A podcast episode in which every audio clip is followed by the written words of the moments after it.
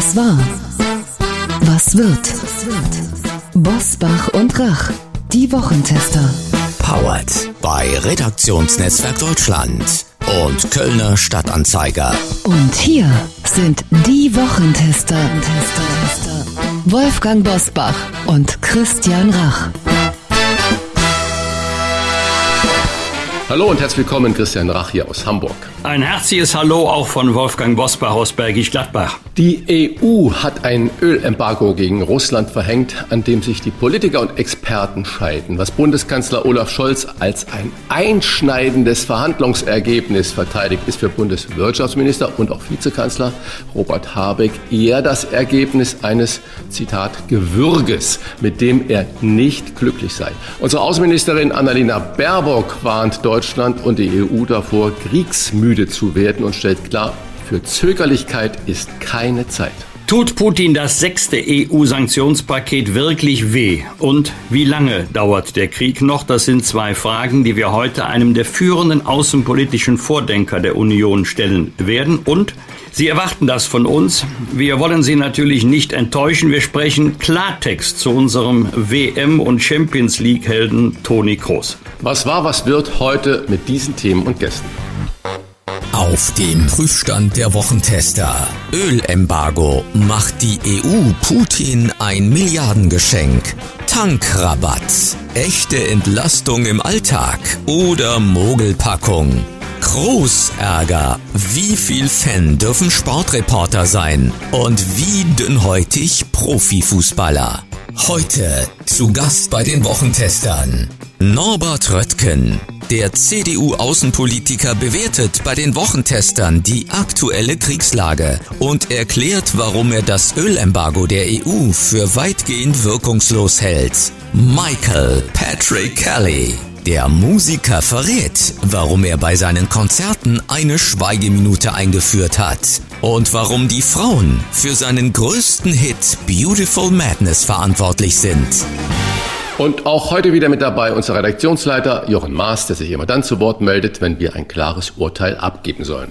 Hallo aus Köln zu den Wochentestern. Lasst uns zum Auftakt über einen der ganz Großen des deutschen Fußballs sprechen und die Frage, wie viel Größe er in Interviews hat. Wochentester-Hörerinnen und Hörer werden es vielleicht live gesehen oder spätestens mit den Schlagzeilen am Tag danach mitbekommen haben. Toni Kroos hat nach dem 1 zu 0 seines Vereins Real Madrid gegen Liverpool im Champions League Finale ein Interview mit ZDF-Reporter Nils Kaben abgebrochen mit den Worten, du hattest 90 Minuten Zeit, dir vernünftige Fragen zu überlegen und dann stellst du mir zwei so Scheißfragen. Ich würde sagen, wir hören uns das nochmal im Originalton an. Nils Graben und Toni Kroos im ZDF. Auch weil es, äh, was den Spielverlauf äh, angeht, gar nicht so selbstverständlich war. Was ist schon selbstverständlich? Die Champions League zu gewinnen ist auch nicht selbstverständlich. Ich glaube, wir haben einen großen Fight geliefert. Wir wussten, dass Liverpool eine super Mannschaft ist. Was heißt, was heißt nicht selbstverständlich? Wir haben gewonnen. Fertig. War das überraschend für Sie, dass Real Madrid doch äh, ganz schön in Bedrängnis geraten ist? Also du hattest 90 Minuten Zeit, dir vernünftige Fragen zu, äh, zu überlegen, ehrlich. Und er stellst mir zwei so Scheißfragen. Ich finde so. Ich finde das gar nicht so schlimm, weil es so beeindruckend ist. Überraschend, dass du gegen Liverpool in Bedrängnis manchmal gerätst. Was ist denn das für eine Frage? Wir spielen ja nicht hier Gruppenspiel irgendwo. Wir spielen das Champions League Finale. Aber das ist so, so deutlich worden. Das Real Madrid war ja in der, in der äh, K.O.-Phase schon ein paar Mal sozusagen so gut wie weg. Jetzt ist er weg. Ganz schlimm, okay. ganz schlimm, wirklich. Die Entwicklung in den Tagen danach, sowohl ZDF-Reporter Nils Kaben als auch Toni Kroos bleiben bei ihrer Position. Kaben sagt, so sollte man sich als Spieler nicht benehmen und Toni Kroos legt in seinem eigenen Podcast nach und wirft dem Reporter mangelnde Empathie vor. Euer Urteil ist gefragt. Arroganter Groß oder empathieloser Reporter? Das ist hier die Frage. Das Salz in der Suppe sind solche Interviews. Wir haben tausende von Interviews gehört, die man äh, hört und wieder vergisst und nie wieder weiß. Es gibt nur so eine kleine Handvoll legendäre Interviews. Das wird eines so werden. Und ich habe so das leise Gefühl, warum man 30 Sekunden nach einem Abpfiff als Reporter aufs Spielfeld rennt und dann ähm, den ausgepumpten Spieler egal wer das jetzt war, fragt mit irgendwelchen Dingen. Das ist natürlich so in dem Bewusstsein auch, der Kerl ist total ausgepowert und erschöpft und äh, da kommen ganz emotionale Reaktionen herbei, die vielleicht nicht so rein rational sind. Und wenn man den Jubel, gerade wir haben es ja nochmal alle gemeinsam gehört, Zehntausenden von Menschen, die da im Stadion waren, noch hört und dann äh, natürlich die Frage nach dem Gegner und ob es vielleicht ungerecht wäre, dass Real Madrid gewonnen hat, dass dann der Sieger da auf diese Fragen keine Lust hat. Irgendwie verstehe ich das, ob er sagt, scheiß Fragen, das kann man natürlich trefflich darüber diskutieren. Aber ich glaube, alleine, dass wir hier auch bei den Wochentestern darüber sprechen, das ist ja ein wahnsinniger PR-Erfolg. Das heißt, man wird immer mehr gespannt sein auf Interviews, die direkt nach dem Spiel kommen, ob irgendjemand einen Ausraster hat. Aber ich weiß nicht, ob es mangelnde Empathie ist, würde das einfach mit Schmunzeln abhaken und äh, wir haben Wichtigeres zu tun. Die Frage war arrogant, empathielos. Vielleicht liegt die Wahrheit auch hier in der Mitte. Ich bin jedenfalls mehr im Team Groß als im Team Nils Kaben aus äh, unterschiedlichen Gründen. Grund Nummer eins ist für mich, man muss Toni Groß kennen, persönlich kennen. Er ist ja nicht nur sehr karitativ unterwegs, sehr sozial eingestellt, hat eine eigene Stiftung, ist ein absoluter Familienmensch und sein größter Wunsch war immer, dass die ganze Familie, alle Kinder mit im Stadion sind und diesen Sieg äh, mit ihm erleben dürfen. Und äh, das war der Fall. Und dann wird er mit der Frage konfrontiert, ob der Sieg nicht eigentlich unverdient war. Äh, Christian hat völlig recht. Es ist ein fundamentaler Unterschied, ob du den Spieler nach dem Schlusspfiff auf dem Platz interviewst, bei allen Emotionen und Adrenalin oder wenn die Jungs geduscht haben wenn man ein bisschen Abstand gewonnen hat zum Spielgeschehen. Man kann doch auch mal von Herzen gratulieren, man kann die Freude in die Heimat transportieren. Das alles hat mir ein bisschen gefehlt. Wir neigen ja auch dazu, selbst wenn die Dinge schön sind, irgendwas finden wir immer noch, was wir kritisieren können. Ich kann Nils Kaben ein bisschen verstehen, wenn er sagt, es ist nicht meine Aufgabe, da ähm, mitzujubeln, sondern den Spielverlauf kritisch zu analysieren. Gut, das mag seine Sicht der Dinge sein. Und Aber damit 30 Sekunden nach dem Spiel. Spiel, ne? Ja, ja, sofort. Alles, ja. alles noch, während noch äh, die schweißnassen Körper vor ihm stehen. Aber da liegt ein großes Missverständnis. Ich habe das Spiel ja gesehen. Wir neigen als Zuschauer dazu, automatisch, wenn, ein ander, wenn eine andere Mannschaft höheren Ballbesitz hat, mehr Pässe spielt, mehr Torversuche hat. Eigentlich müssten die ja das Spiel gewinnen. Ja, Leute, weit gefehlt. Sehr häufig gewinnt die Mannschaft, die weniger Spielanteile hatte, die nicht so hoch verteidigt, die bei Konterangriffen mehr Platz hat, weil der Gegner weit aufgerückt ist. Das ist auch eine, eine legitime Spielweise und äh, überragend war der Torwart von, äh, von Real Madrid. Das ist auch schwer zu sagen. Äh, die haben gewonnen, weil sie so einen überragenden Torwart hatten. Ja, der gehört aber auch zur Mannschaft. Und dann wird er eben mit seinen zehn Kollegen auf dem Platz Champions League-Sieger. Ist ein reiner Ergebnissport. Es gewinnt derjenige, der ein Tor mehr schießt als die anderen. Punkt. Nun kann man sagen, das ist nicht gerecht. Die anderen hatten öfter den Ball. Also mir waren die Fragen auch etwas zu schlicht. Und ich kann Toni Kroos äh, verstehen, dass er sagt, Mensch, ich habe fünfmal gewonnen, ich bin Weltmeister geworden. Wer hat das schon? Und freut euch doch mal mit mir. Ja. Er sagte ja auch noch, typisch deutsche Frage. Typisch deutsche Frage. Könnte er nicht jetzt einfach mal die Freude spüren und dann hat er ihn ja stehen lassen. Das ist schon auch eine richtige Sichtweise. Ja, herzlichen Glückwunsch zum Spiel, aber sagen Sie doch mal, war nicht Liverpool doch der bessere Mannschaft? Ich meine, da muss man auch Kopfschütteln dürfen können. Dann frage ich als Journalist mal grundsätzlich, wie sinnvoll sind solche Interviews unmittelbar nach das dem Spielende ähm, auf dem Spielfeld? Da ist bei den Spielern die Emotion da und der Reporter hat das Gefühl, er muss als Journalist ja aber auch irgendwas noch finden, was sich irgendwie journalistisch anhört und damit man nicht wie so ein Fanboy wirkt da auf dem Rasen. Brauchst genau, das? Ja, genau das ist doch das Salz in der Suppe. Dieses Interview wird legendär werden. Wir erinnern uns noch Rudi Völler und Waldemar Hartmann und es gibt noch zwei drei solcher Interviews, die geführt werden. Das ist das, äh, was es ausmacht, ob das jetzt den großen journalistischen Tiefgang hat oder auch nicht. Das spielt in der Bewertung und in der Betrachtung überhaupt keine Rolle. Und ich glaube, in zehn Jahren wird man so ein Interview nochmal hervorkramen und äh, Toni Groß wird in irgendeiner Runde sitzen und wird darüber laut lachen. Das ist einfach toll, ob man immer die verschwitzten Körper, wie Wolfgang Bosbach es ja richtig gesagt hat, gleich sofort sehen will, Okay, das ist eine andere Sache und am besten noch eine junge Frau, die das Interview dann führt. Das ist ja heute so Usus. Von mir aus, ja, warum nicht? Bei Laura von Torra scheint es ja gut funktioniert zu haben. Ne? Die stand ja daneben und hat ihn danach, glaube ich, für der Zone interviewt. Genau. Das scheint auch so ein bisschen sporttypisch zu sein. In den letzten Jahren sind ja, was auch schön ist, viele Nobelpreisträger auch aus Deutschland, spontan interviewt worden. Die haben erst eine Stunde vorher am Telefon erfahren, dass sie den Nobelpreis bekommen haben. Ich kann mich an kein einziges Interview erinnern, wo der Interviewer gesagt hat, also herzlichen Glückwunsch zum Nobelpreis, aber da waren ja auch noch viele andere, die hätten ihn auch verdient gehabt. Sehen Sie das auch so? Nö, die haben sich alle gefreut, bejubelt, beglückwünscht und in einem solchen Moment kann man auch ruhig mal darauf verzichten, etwas zu relativieren.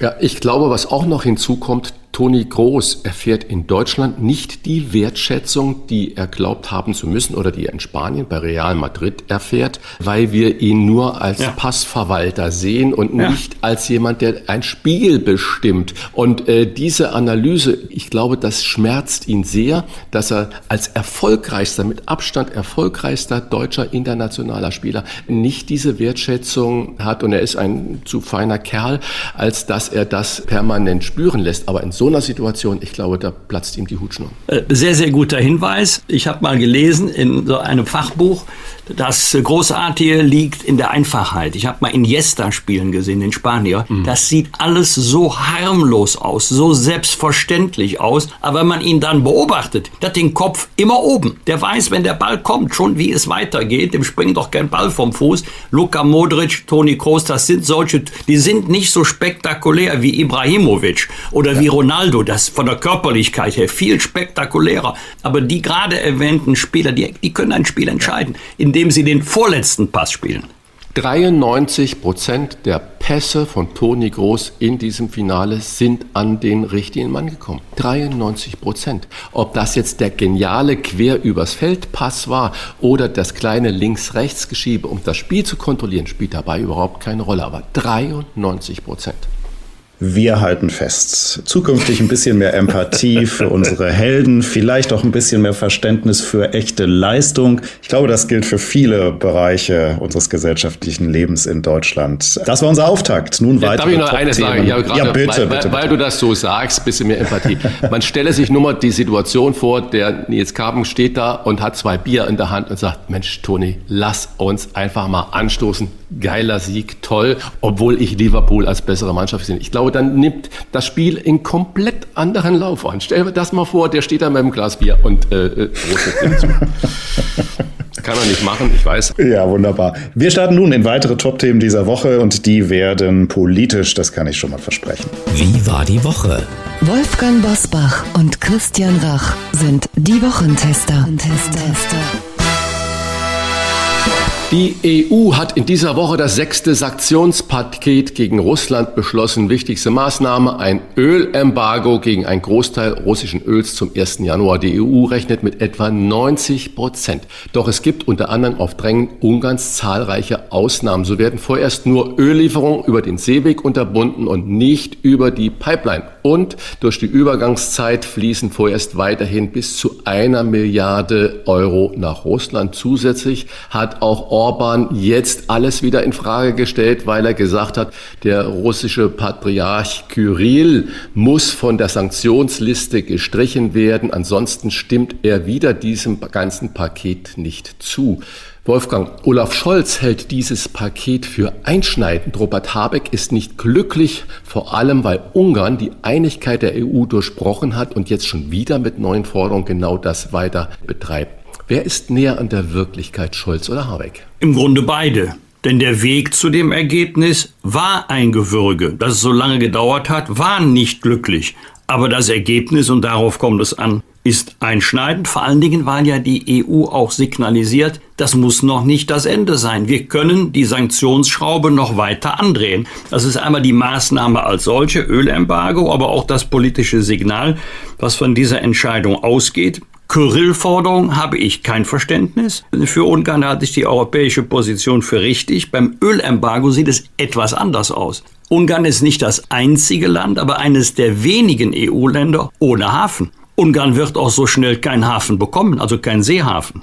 Wir reden ja nicht vom, vom Plattensee, sondern wir reden von ähm, Öltankern, die Öl abseits von Pipelines liefern können. Hat Ungarn nicht. Also, dass Ungarn sagt, bevor wir zustimmen, möchte ich mal gerne wissen, wie es in meinem Land dann mit der Energieversorgung, mit der Versorgung mit Öl weitergeht. Das kann ich auch verstehen. Aber entscheidend ist das Ergebnis und da teile ich die Bewertung des Bundeskanzlers. Mhm. Aber du hast ja auch gerade im Nachsatz richtig gesagt, die Kyrill-Entscheidung, dass er das jetzt so nachgeschoben hat, kannst du nicht verstehen. Und das finde Nein, ich weiß nicht, das, was das eine mit dem anderen zu tun hat. Ganz genau, aber er verbindet das. Er verbindet diese ja. Zustimmung zum Sanktionspaket wieder mit so einer, wie du richtig sagst, was hat das damit zu tun, Position. Christian, glaubst du, dass die Sanktionen Putin wirklich wehtun und dass vielleicht dadurch bei ihm eine Verhaltensänderung ausgelöst wird? Ja, wehtun werden sie natürlich nicht kurzfristig, aber langfristig schon. Wie die Experten ja sagen, wird Russland ausbluten, was gerade Technik angeht. Und bei Geld bin ich mir nicht so sicher. Wenn man den äh, neuen Zahlen glauben kann, äh, steigt das russische Handelsvolumen mit China unglaublich schnell und rasant an und die Chinesen haben null Skrupel, äh, das Ganze zu fördern und da zu ihren Gunsten zu machen. Wenn der Wissenstransfer, der ebenfalls ja sanktioniert ist, wenn die Teile, die Technik, die ebenfalls sanktioniert sind, das wird Russland Schaden. Ich glaube aber kurzfristig beeindruckt Putin diese Sanktionen nicht wirklich. Seit dem 1. Juni gelten in Deutschland für die kommenden drei Monate das 9-Euro-Ticket und der Tankrabatt. Er soll den Liter Benzin um 35 Cent billiger machen und den Liter Diesel um 17 Cent. Wolfgang, den Steuerzahler kostet der Tankrabatt mehr als drei Milliarden Euro. Taugt denn dieser Tankrabatt wirklich irgendwas oder was glaubst du, wird der Rabatt auch von den Tankstellen an die Verbraucher weitergegeben? Wir haben natürlich gesehen, am ersten Tag wurde der Preis leicht gesenkt. Ist das ein Placebo oder ähm, glaubst du, das wird dauerhaft noch mehr geben? Also was mir Hoffnung macht, ist die permanente Beobachtung, das Monitoring des Bundeskartellamtes zur Beantwortung deiner Frage. Wird der Rabatt wirklich an die Kundschaft weitergegeben? Da werden die Mineralölkonzerne wissen müssen, dass sie unter permanenter öffentlicher Beobachtung steht. Und wer das nicht tut, der wird mit entsprechenden ähm, Reaktionen rechnen müssen, auch der Verbraucherinnen und Verbraucher. Nun muss man also zum ersten und zweiten Tag Folgendes wissen. Versteuert wird der Sprit, wenn er die Raffinerie verlässt. Also die Steuer wird nicht an der Tanke erhoben, sondern an der Schranke der Raffinerie sodass die Tankstellen erster, zweiter, dritter Tag noch viel Altbestand in ihren Tanks haben werden. Da kann ich verstehen, wenn die sagen, wir können jetzt nicht, weil das ja noch zu alten Preisen versteuert worden ist, äh, so tun, als wenn die Steuer nicht erhoben worden wäre. Aber in drei, vier Tagen sieht das völlig anders aus und ich bin zuversichtlich, auch wegen des zu erwartenden öffentlichen Drucks, dass dann die Preise deutlich sinken. Frage, ist das nur ein vorübergehender Effekt und steigen sie danach wieder an? Oder ähm, sind die Mineralölkonzerne so schlau und sagen, das, was der Staat an Einnahmen verzichtet, geben wir eins zu eins an unsere Kundinnen und Kunden weiter? Was taugt der Rabatt als solcher? Bin gestern über 400 Kilometer gefahren, habe heute 300 vor mir. Ganz ehrlich, ich freue mich darüber, aber ich kenne auch den Pferdefuß. Anreiz zum Spritsparen ist das nicht. Und die Wagen meiner verbraucht so 6, noch was Liter. Aber die Kraftfahrzeuge, die einen besonders hohen Spritverbrauch haben, werden natürlich auch besonders hoch entlastet. Ob das der Sinn der Übung ist, hm, das hätte man vielleicht auch anders machen können. Mhm.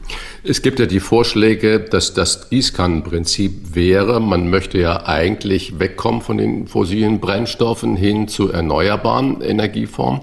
Und wenn man jetzt diese Spritsteuer senkt, motiviert es ja eher zum Mehrfahren. Wäre denn nicht ab einem bestimmten Einkommen die Senkung der Lohnsteuer, Einkommenssteuer besser gewesen, weil es dann die richtige Bevölkerungsgruppe trifft? Viele zahlen ja auch gar keine Lohn- und Einkommensteuer. Muss man auch sehen. Und wenn, wenn du die entlastest, dann entlastest du ja auch diejenigen, die überdurchschnittlich viel verdienen, überdurchschnittlich hoch, weil sie eine überdurchschnittlich hohe steuerliche Belastung haben. Ich habe bei meiner Argumentation eher an die Wegepauschale gedacht also für die Arbeitnehmerinnen und Arbeitnehmer. Aber das natürlich recht, gibt es Anreize zum weniger Autofahren oder zum Spritsparen. So muss man wissen, ich fahre 95 Prozent der Kilometer aus dienstlichen Gründen und nicht, weil ich Ausflugsfahrten durch die schöne Natur mache oder Onkel und Tante besuche. Also ich sitze im Auto, weil ich im Auto sitzen muss und nicht, weil ich unbedingt Auto fahren möchte.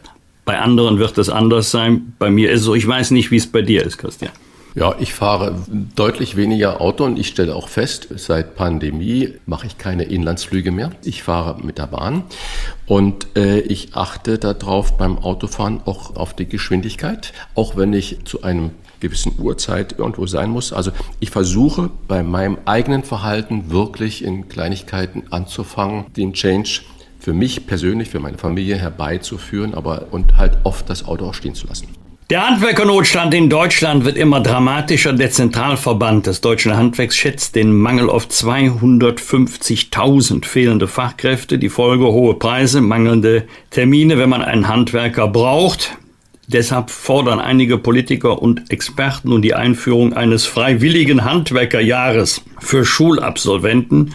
Christian, freiwilliges Handwerkerjahr, ist das die richtige Antwort auf zu viele Bachelor-Absolventen, die nach der Uni keinen Job finden? Eindeutig nein. Wenn man über freiwilliges Jahr oder halbes Jahr nachdenkt, dann denke ich, sollte es für Männlein und Weiblein ein soziales Jahr oder sechs Monate in einem sozialen Einrichtung sein, wenn überhaupt das zur Diskussion steht, ein freiwilliges Handwerkerjahr. Nein. In Hamburg wird zum Beispiel gerade diskutiert, da der Schulsenator sagt, wir müssen das Bildungsniveau anheben. Die Elternverbände und Lehrergewerkschaften laufen Sturm dagegen. Nein, wir müssen doch alle mitnehmen. Ich glaube, diese alle mitnehmen Sache, das ist eines der äh, größten Probleme, die wir haben. Wir sollen alle mitnehmen, aber bitte doch in tolle Berufe und das Handwerk ist so ein toller Beruf, egal in welcher Sparte beim Handwerk das ist. Und heute kann ein Handwerker richtiges Geld auch verdienen und auch die kleinen Unternehmen, die sollten natürlich dann auch lernen, wenn die jetzt äh, richtig tolle Profite machen,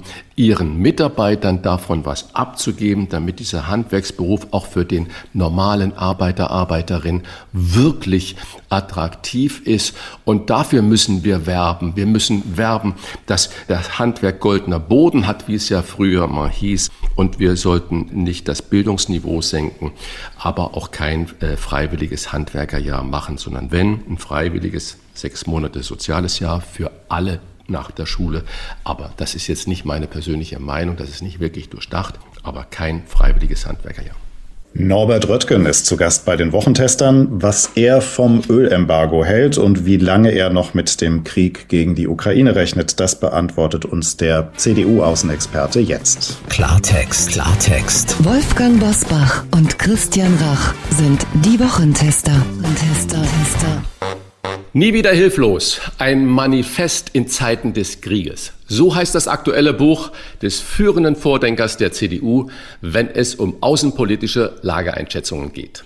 Nach den Erfahrungen der vergangenen Woche sagt er, nie wieder dürfen wir uns so sehr in die Abhängigkeit eines autoritären Staates wie Russland begeben und nie wieder dürfen wir so schwach wirken und es auch sein. Herzlich willkommen bei den Wochentestern Norbert Röttgen. Vielen Dank für die Einladung. Herr Röttgen, die EU hat das sechste Sanktionspaket gegen Russland beschlossen mit einem teilweisen Ölembargo, das, äh, das Olaf Scholz für einschneidend hält. Vizekanzler Robert Habeck hingegen ist darüber nicht glücklich. Wie glücklich sind Sie denn damit?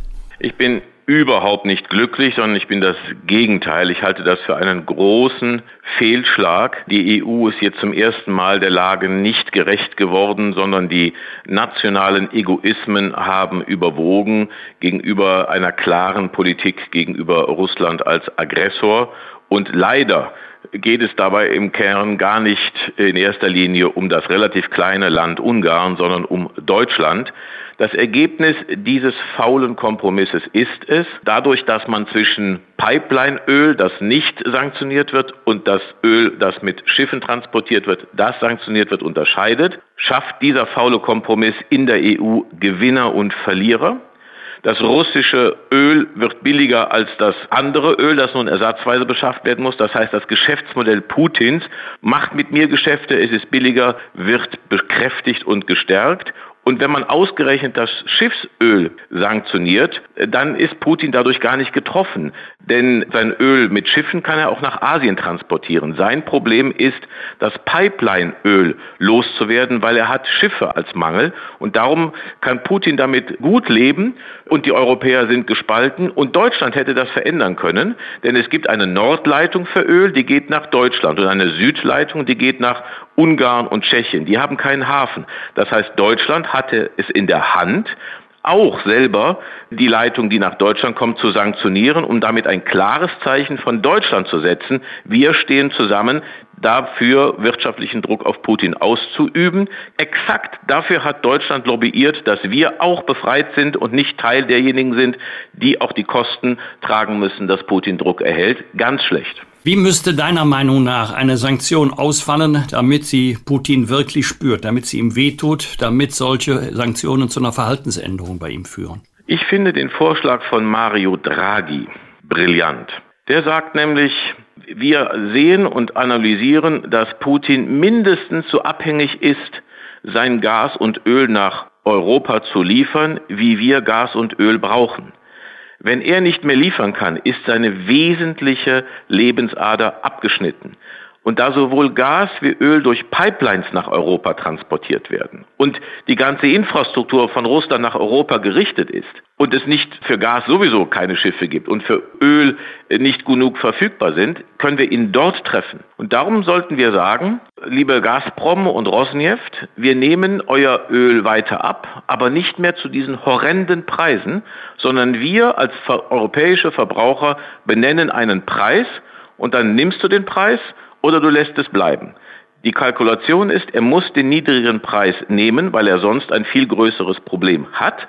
Und damit hätten die Verbraucher einen Vorteil. Wir wären weiter versorgt. Wir wären endlich ein Akteur und Spieler und würden nicht immer nur reagieren auf die taktischen Winkelzüge von Putin. Ich glaube, das ist ein brillanter Vorschlag. Mit etwas Risiko geht er darauf ein. Ich glaube, dass er darauf eingehen würde. Aber es wäre selbstbewusst, es wäre schlau und wir würden agieren dass die Bundesregierung Draghi mit diesem Vorschlag vollkommen im Regen stehen lässt, der auch von vielen Wissenschaftlern, etwa dem Präsidenten hier des deutschen, des DIW äh, in Berlin, Fratscher, unterstützt wird, finde ich völlig unverständlich. Hätten Sie für so einen Fall auch einen Plan B in der Tasche, wenn Putin das Spiel nicht mitmachen würde, diese Sanktionen? Ja, es gibt eine Versicherung, nämlich wir haben jetzt schon in beachtlichem Umfang unsere Lieferungen aus Russland reduziert. Vor dem Krieg haben wir 35 Prozent unseres Öls aus Russland bezogen. Jetzt sind es noch gut 10 Prozent. Wir hatten 55 Prozent Erdgasbezug, jetzt haben wir noch gut 30 Prozent. Naja, aber wir reden ja auch über Ungarn und Tschechien und Österreich. Ja, das ist richtig. Österreich, glaube ich, ist nicht das Problem, aber die Problemfälle sind bei Öl, sind Ungarn, Tschechien und Slowakei. Und darum muss eine europäische Lösung her und diese Länder haben keinen Hafen und darum müsste es eine, eine, eine Solidarität äh, geben der anderen Europäer, die über ihre Häfen Öl beziehen können, mit diesen kleineren Staaten. Themenwechsel. Bundesaußenministerin Annalena Baerbock hat Deutschland und die EU vor Kriegsmüdigkeit, das ist ein Zitat, gewarnt und Druck bei Waffenlieferungen gemacht. Nun soll es ein äh, Ortungsradar aus Deutschland geben, ein Flugabwehrsystem und vier Mehrfachraketenwerfer aus den Beständen der Bundeswehr. Ist das für Deutschland Ihrer Meinung nach ein ausreichender Beitrag? Also man muss leider feststellen, dass bislang, obwohl vor über einem Monat, nämlich am 28. April, der Deutsche Bundestag mit großer Mehrheit beschlossen hat, dass Deutschland der Ukraine schwere Waffen zu seiner Verteidigung liefern soll, nichts passiert ist obwohl sowohl aus den Beständen der Bundeswehr als auch die Industrie liefern könnte und die Industrie lieferbereit und lieferwillig ist. Klar, sind ja ihre Geschäfte. Aber es wird nicht gewollt, politisch von der Bundesregierung, vom Bundeskanzler und abgelehnt. Das hat enorme, riesige Enttäuschung, vor allen Dingen in Osteuropa, im Baltikum erzeugt. In einem Moment, in einem existenziellen Moment Europas verhält sich die Bundesregierung so, dass Enttäuschung, anhaltende Enttäuschung über Deutschland entsteht. Das werden die lange nicht vergessen, weil das Verhalten in Krisenzeiten, das prägt sich ein. Und darum ist das ein großes außenpolitisches Versagen. Man muss auch mal sagen, die, die Außenministerin mag es ja anders wünschen und wollen, aber sie bewirkt es eben auch nicht. Jetzt gibt es neue Ankündigungen, dass in Monaten Neues geliefert wird. Das finde ich gut. Wir müssen uns auch einstellen darauf, dass dieser Krieg leider noch lange dauern wird. Aber die Lieferung in drei Monaten kann nun die fehlende Unterstützung jetzt in den schwersten Wochen der Ukraine, die verlustreichsten, schwersten Wochen, die wir jetzt haben, nicht ersetzen. Das, daran führt leider kein Weg dran vorbei. Und das war vermeidbar. Es ist politisch gewollt, dass die, dass die Ukraine diese Waffen nicht bekommt. Eine wirklich schwere, schwere Verantwortung, die da die Bundesregierung auf sich geladen hat. Das führt uns zur nächsten Frage. Du hast das gerade schon angedeutet. Experten gehen in diesen Tagen davon aus, dass Putin seine Kriegsstrategie angepasst hat.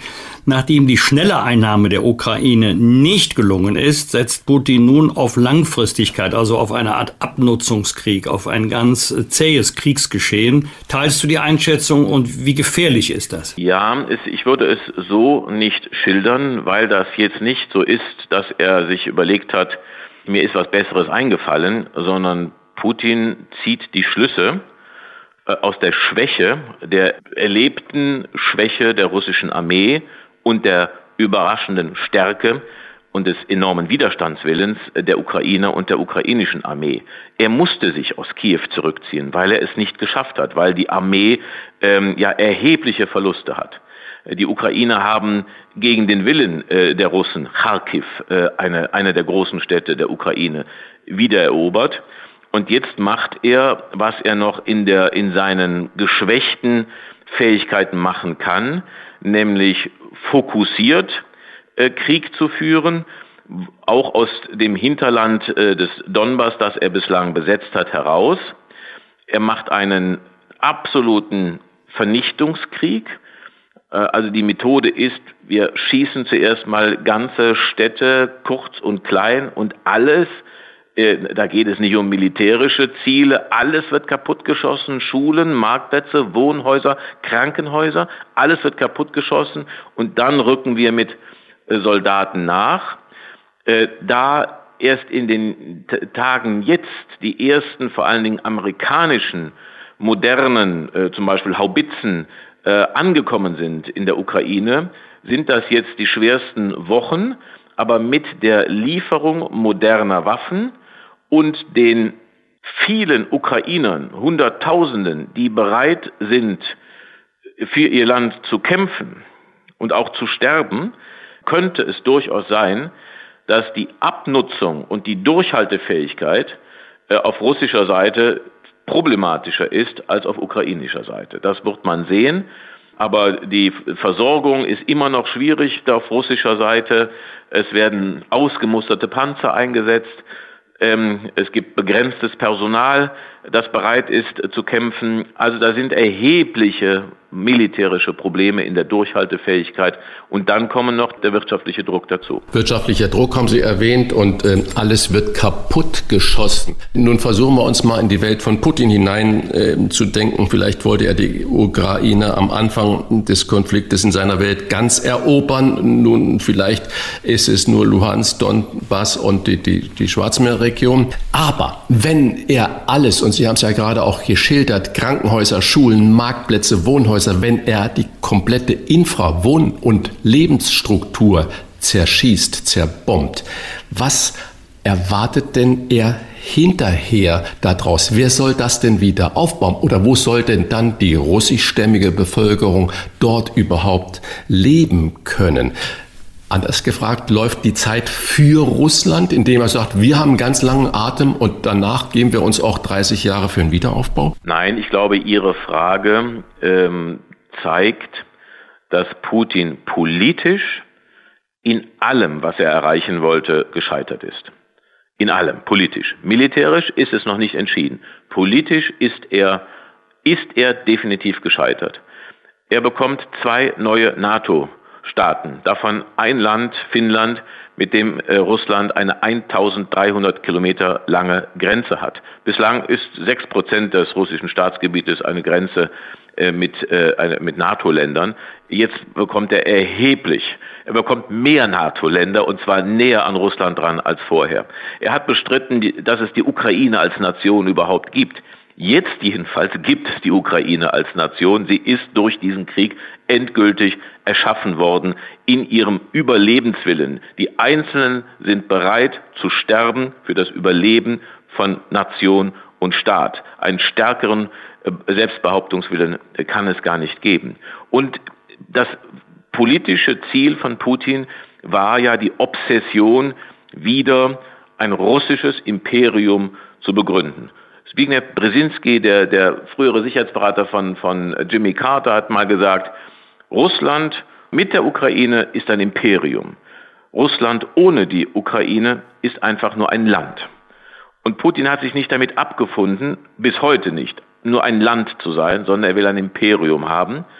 Aber ihm bleibt in seinem Scheitern nichts mehr anderes übrig, als die Zerstörungsvariante zu wählen und mein zerstörtes, zerschossenes, kaputtes Land, das er auch nicht kontrollieren können wird.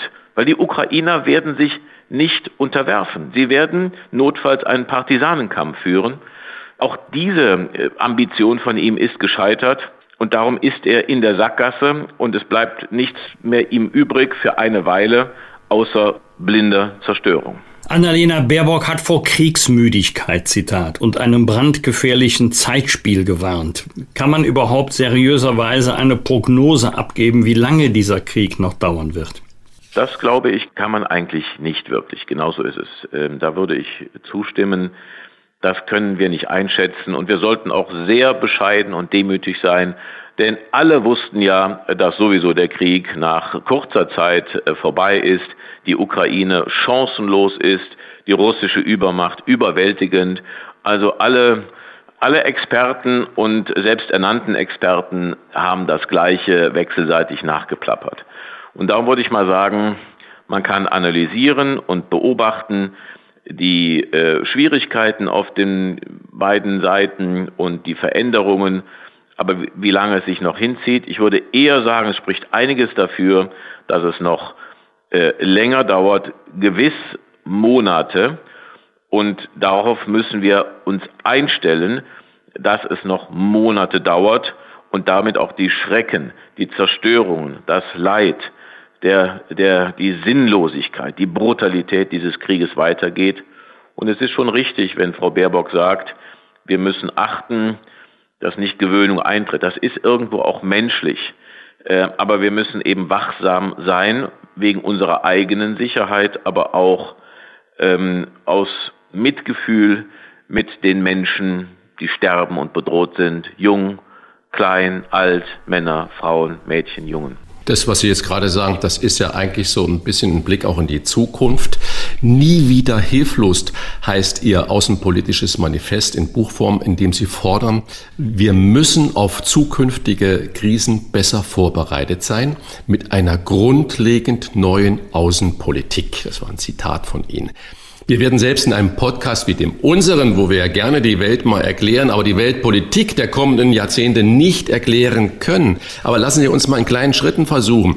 Was war denn ein zentraler Fehler der Vergangenheit? Oder Fehler klingt immer so massiv, als hätte man es anders machen können. Oder was waren denn zentrale Fehleinschätzungen?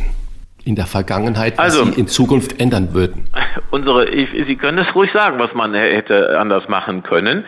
Äh, ich rede nur von selbstverschuldeter Hilflosigkeit. Da kommen keine Naturereignisse über uns. Dass wir uns in Energieabhängigkeit von Russland begeben, das haben wir selber entschieden. Das war ja nicht nötig. Wir hätten diversifizieren können, das heißt mehrere äh, Lieferanten wählen können. Das machen wir jetzt auch.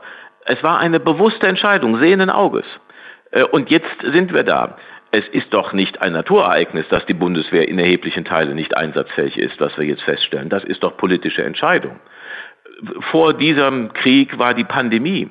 Äh, alle Experten haben aufgeschrieben, eine Pandemie ist etwas, womit, wir rechnen können. Vorbereitungsstand null. vor der Pandemie war die Flüchtlingskrise. Äh, man hatte fast den Eindruck, da, da sind die Flüchtlinge vom Himmel gefallen. Sie waren aber nicht vom Himmel gefallen. Sie war vorher, waren sie vorher in den äh, Flüchtlingslagern im Libanon, in Jordanien, dann waren sie in Italien, in Süditalien. Wir schließen, verschließen immer die Augen vor der Realität, weil sie uns zu unbequem ist, zu rau ist, warten, bis der Schaden da ist und dann sind wir hilflos dann können wir die Probleme eben nicht mehr gestalten, sondern nur noch reparieren. Und die Menschen fangen auch an, anzuzweifeln, funktioniert unsere Demokratie, wenn wir immer erst warten, bis der Schaden da ist und nicht vorauseilend gestalten, strategische Vorausschau machen und uns vorbereiten. Das ist möglich und wir können es machen. Bezieht das auch unsere China-Politik mit ein, was Sie gerade sagen?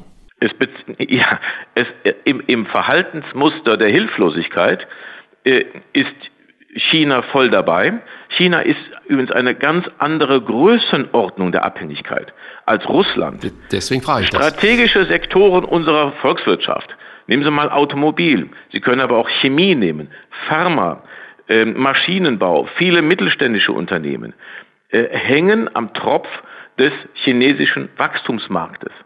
Und China äh, ist viel größer in allem, aber äh, in der, ähnelt Russland in der brutalen Unterdrückung nach innen und in der Dominanz, in der Ambition, ähm, äh, international zu dominieren und Prinzipien des Rechts durch chinesische Macht zu ersetzen. Und wenn, wenn wir uns nicht darauf vorbereiten, Stärke gewinnen, Abhängigkeiten reduzieren, dann wird das eine ganz andere Größenordnung der Erpressbarkeit durch China werden, wenn es doch zum Konflikt kommt. Was empfiehlst du in dieser Situation? Wir haben es zum Beispiel zu Beginn der Corona-Pandemie gesehen. Das sind ja keine Hightech-Produkte, dass ja. Schutzanzüge, Masken und ähnliches wir selbstverständlich in Deutschland herstellen könnten, aber eben nicht zu den Preisen wie in China. Das gilt ja, wahrscheinlich für andere Produkte auch. Hast, genau, das ist völlig richtig. Und darum ist, also das, was, das Erste, womit es anfängt, ist, wir müssen uns unsere Hilflosigkeit, die wir jetzt haben, bewusst machen. Wenn man weiter die Augen verschließt und sie nicht sieht, dann ist man ausgeliefert. Wir müssen darüber ein Bewusstsein schaffen. Dann muss man sich klar machen, dass Frieden, Sicherheit, Unabhängigkeit, auch Wohlstand, dass es nicht mehr garantiert und kostenlos zu haben ist. Wenn wir auf eine Pandemie vorbereitet sein müssen, wollen, dann müssen wir auch die Produkte vielleicht auch zu einem höheren Preis verfügbar haben, als sie nur in China produzieren zu lassen und darum abhängig zu sein. Es wird also Kosten haben. Unser bisheriges Modell, wir machen Geschäfte. Wir machen die Geschäfte, wir lagern die Energieversorgung nach Russland aus. Die Wachstumsmärkte sind in China und die Sicherheit kommt aus den USA und wir machen die Geschäfte und den Profit. Dieses Modell ist zu Ende. Und wir müssen Risiken, geopolitische Risiken in unserem Wohlstandsmodell mit integrieren, neue Wachstumsfelder identifizieren, die uns nicht in Unabhängigkeit, in Abhängigkeit bringen. Wir müssen die Abhängigkeiten, wo es überhaupt noch geht, gegenüber China reduzieren und wir müssen den mit den Amerikanern vor allen Dingen als Europäer technologische Stärke entwickeln. Wenn wir nicht technologisch führend bleiben oder werden, sondern das den Chinesen überlassen, dann werden sie auch eines Tages die Regeln dieser Welt bestimmen. Sie sagen gerade, dieses Modell, dass wir den Profit eigentlich abschöpfen und die anderen für die Sicherheit und Geopolitik zuständig sind, es ist zu hm. Ende. Sie beschreiben in Ihrem Buch die Herausforderungen China, USA und Russland und Pandemie, Klimawandel und Migration. Ich greife mal einen Punkt heraus, den Sie beschreiben. Eine der am meisten unterschätzte Dimensionen der Klimapolitik ist ihre sicherheitspolitische Bedeutung. Das ist ein Zitat aus dem Buch. Beschreiben Sie uns bitte mal, was sich da ändern müssen oder wie Sie das meinen. Die Erderwärmung verändert die Lebensbedingungen zunehmend von Menschen, von Regionen, von ganzen Weltregionen. Die Erderwärmung erzeugt neue Knappheit, damit neuen Wettbewerb und neue Konflikte. Also zum Beispiel die Knappheit von Wasser äh, wird ähm, durch, den, äh, durch die Erderwärmung erzeugt werden. Das erzeugt Konflikte. Es gibt übrigens einen sich anbahnenden Konflikt um den Suezkanal und die, den Staudamm, der dort äh, gebildet wird. Äh, also das, äh, das, das sind solche Konflikte. Wenn Staaten die Wasserversorgung abgeschnitten wird, weil ein anderer Staat sich vorrangig das Wasser für sich sichern möchte, dann ist das eine potenzielle Kriegsgefahr, die, die, die daraus entsteht. es gibt, wird Konflikte um Weideland geben. Es wird durch globale Erderwärmung äh, das Leben in manchen Regionen nicht mehr möglich sein. Also führt es zu Migration. Und zwar nicht zu gesteuerter Migra Migration, sondern zu Fluchtmigration. Und darum ist sowohl als Migrationsursache wie aber auch als Konfliktursache um die Knappheit und die zunehmende Knappheit von Gütern, Wasser, Weideland, Überschwemmungen äh, zerstören auch äh, die Lebensbedingungen, äh, ist der Klimawandel ein absolutes sicherheitspolitisches Risiko. Und es wird am Ende immer bei uns landen. Partnerschaften mit den USA und eine gemeinsame europäische Außenpolitik sind zentrale Punkte deines Manifestes, hat der ungarische Ministerpräsident Viktor Orban deine Pläne oder diese Ziele durchkreuzt oder anders gefragt, hat sich Orban als Putins Mann in der EU gezeigt? Ja, das ist leider die Rolle, die Orban ausübt. Ich respektiere die Probleme. Wir haben eben darüber gesprochen, was die Ölversorgung durch die eine russische Druschba, Freundschaftsleitung, äh, äh, anbelangt. Äh, diese Probleme betreffen Ungarn, Tschechien und die Slowakei. Aber man sieht ja, wie Ungarn damit umgeht und wie die Tschechen und die Slowaken damit umgehen. Die letzten beiden sagen, wir wollen Teil Europas sein, wir wollen der, Teil der Gemeinschaft sein, die Druck auf Putin ausübt, um diesen Krieg zu beenden. Und darum lasst uns nach Lösungen suchen, während Orban ähm, ähm, äh, daraus einen Konfliktfall in der EU macht, woran Putin immer Freude hat, seine Stimme zur Erpressung benutzt, um andere Ziele zu erreichen. Das Gleiche macht Herr Erdogan mit dem NATO-Beitrittswunsch von Finnland und Schweden. Und das ist extrem unsolidarisches Verhalten, spalterisches Verhalten. Und das ist das Geschäftsmodell von Putin.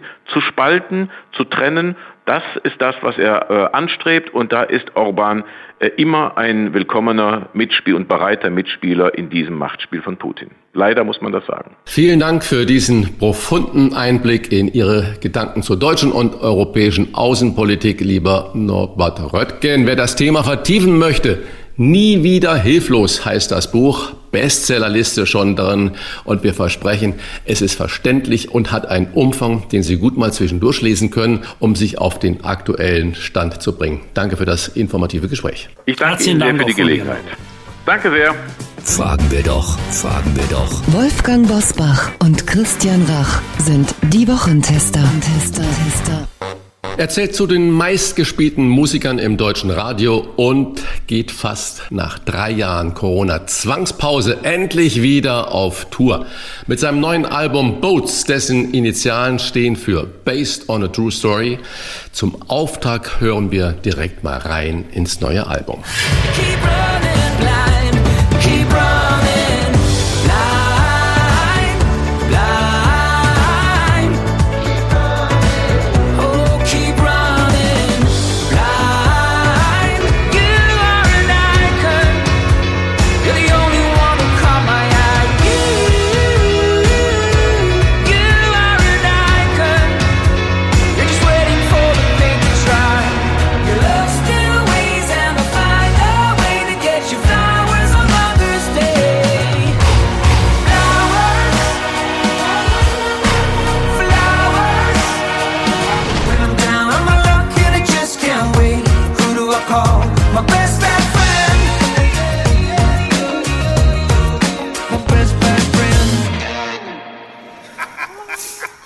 Dieses Lachen stammt von Ray Garvey, mit dem unser Gast den aktuellen Song Best Bad Friend aufgenommen hat. Herzlich willkommen bei den Wochentestern Michael Patrick Kay. Hello, hello, Wolfgang Bosbach und Christian Rach. Freut mich sehr, dass ich auch jetzt Teil eurer spannenden Runde werden darf und äh, ich bin noch nicht ganz wach, ihr seid echt Frühaufsteher, aber ich, als Musiker äh, kriege ich das jetzt irgendwie hin. ja, ich habe irgendwo mal gehört, so in der, in der Showbranche, in der Rockszene, dann wird bis morgens fünf gefeiert, dann fliegt die Minibar aus dem Hotelzimmer. Ist das so, oder? Ähm, manchmal ja.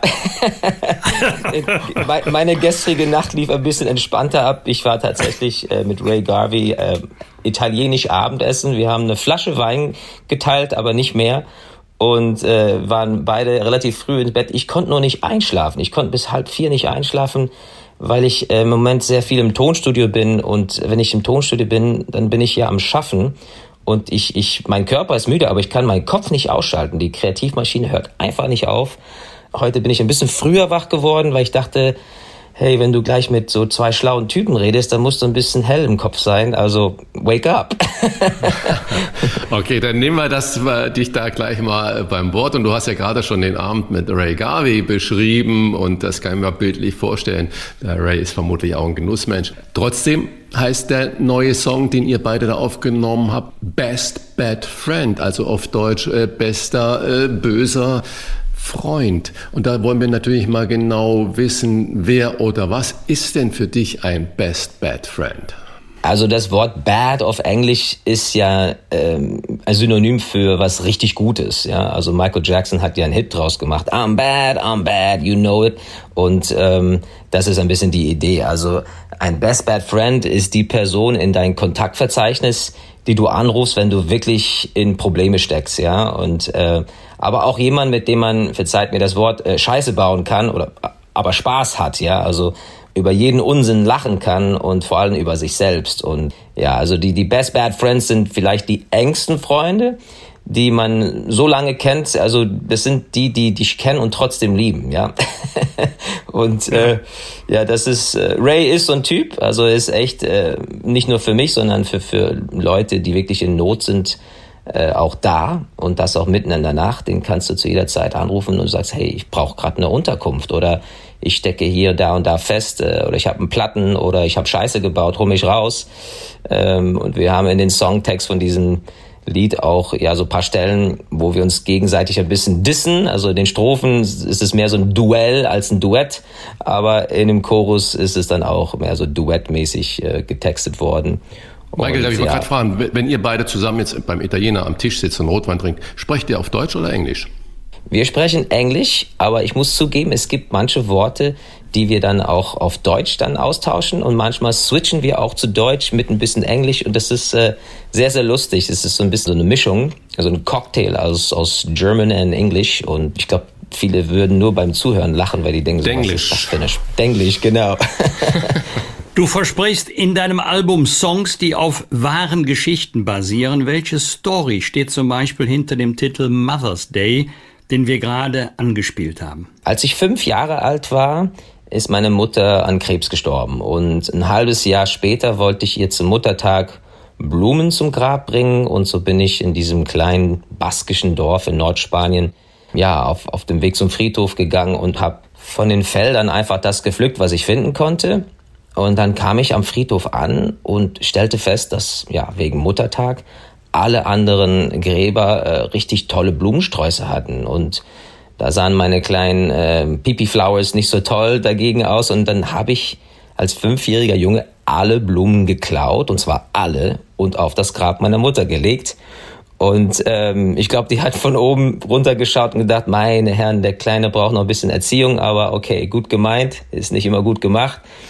Und äh, vor gar nicht so langer Zeit, also letztes Jahr im Oktober, war ich mit so einem Pickup-Truck wieder in diesem baskischen Dorf in der Nähe von Pamplona und äh, mit einem Pickup-Truck voller Blumensträuße, um das wieder gut zu machen, weil das hat, ja, ich weiß nicht, irgendwie hatte ich in meinem Gewissen so, so, so, so einen kleinen Kratzer und es musste jetzt wieder gut gemacht werden und dann haben alle jetzt Fresh Flowers bekommen und ähm, da gab es ein paar Leute im Dorf, die, die sehr gerührt waren und auch geweint haben. Und ich vermute, dass die jetzt wissen, aha, er war es also.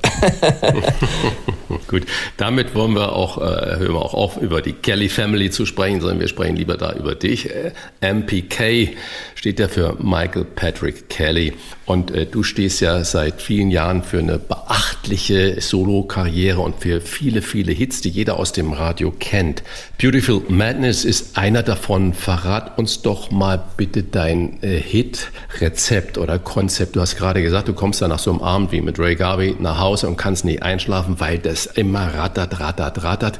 Ist es dann genau dieser Moment, in dem dann Melodien entstehen? Stehst du dann wieder auf und machst dir Notizen oder schreibst ein paar Klänge auf? Oder wie, wie muss man sich das vorstellen? Wie kommt man denn zu solchen tollen Hits? Ja, das ist interessant. Es ist sehr, sehr unterschiedlich. Man hat es nicht in der Hand.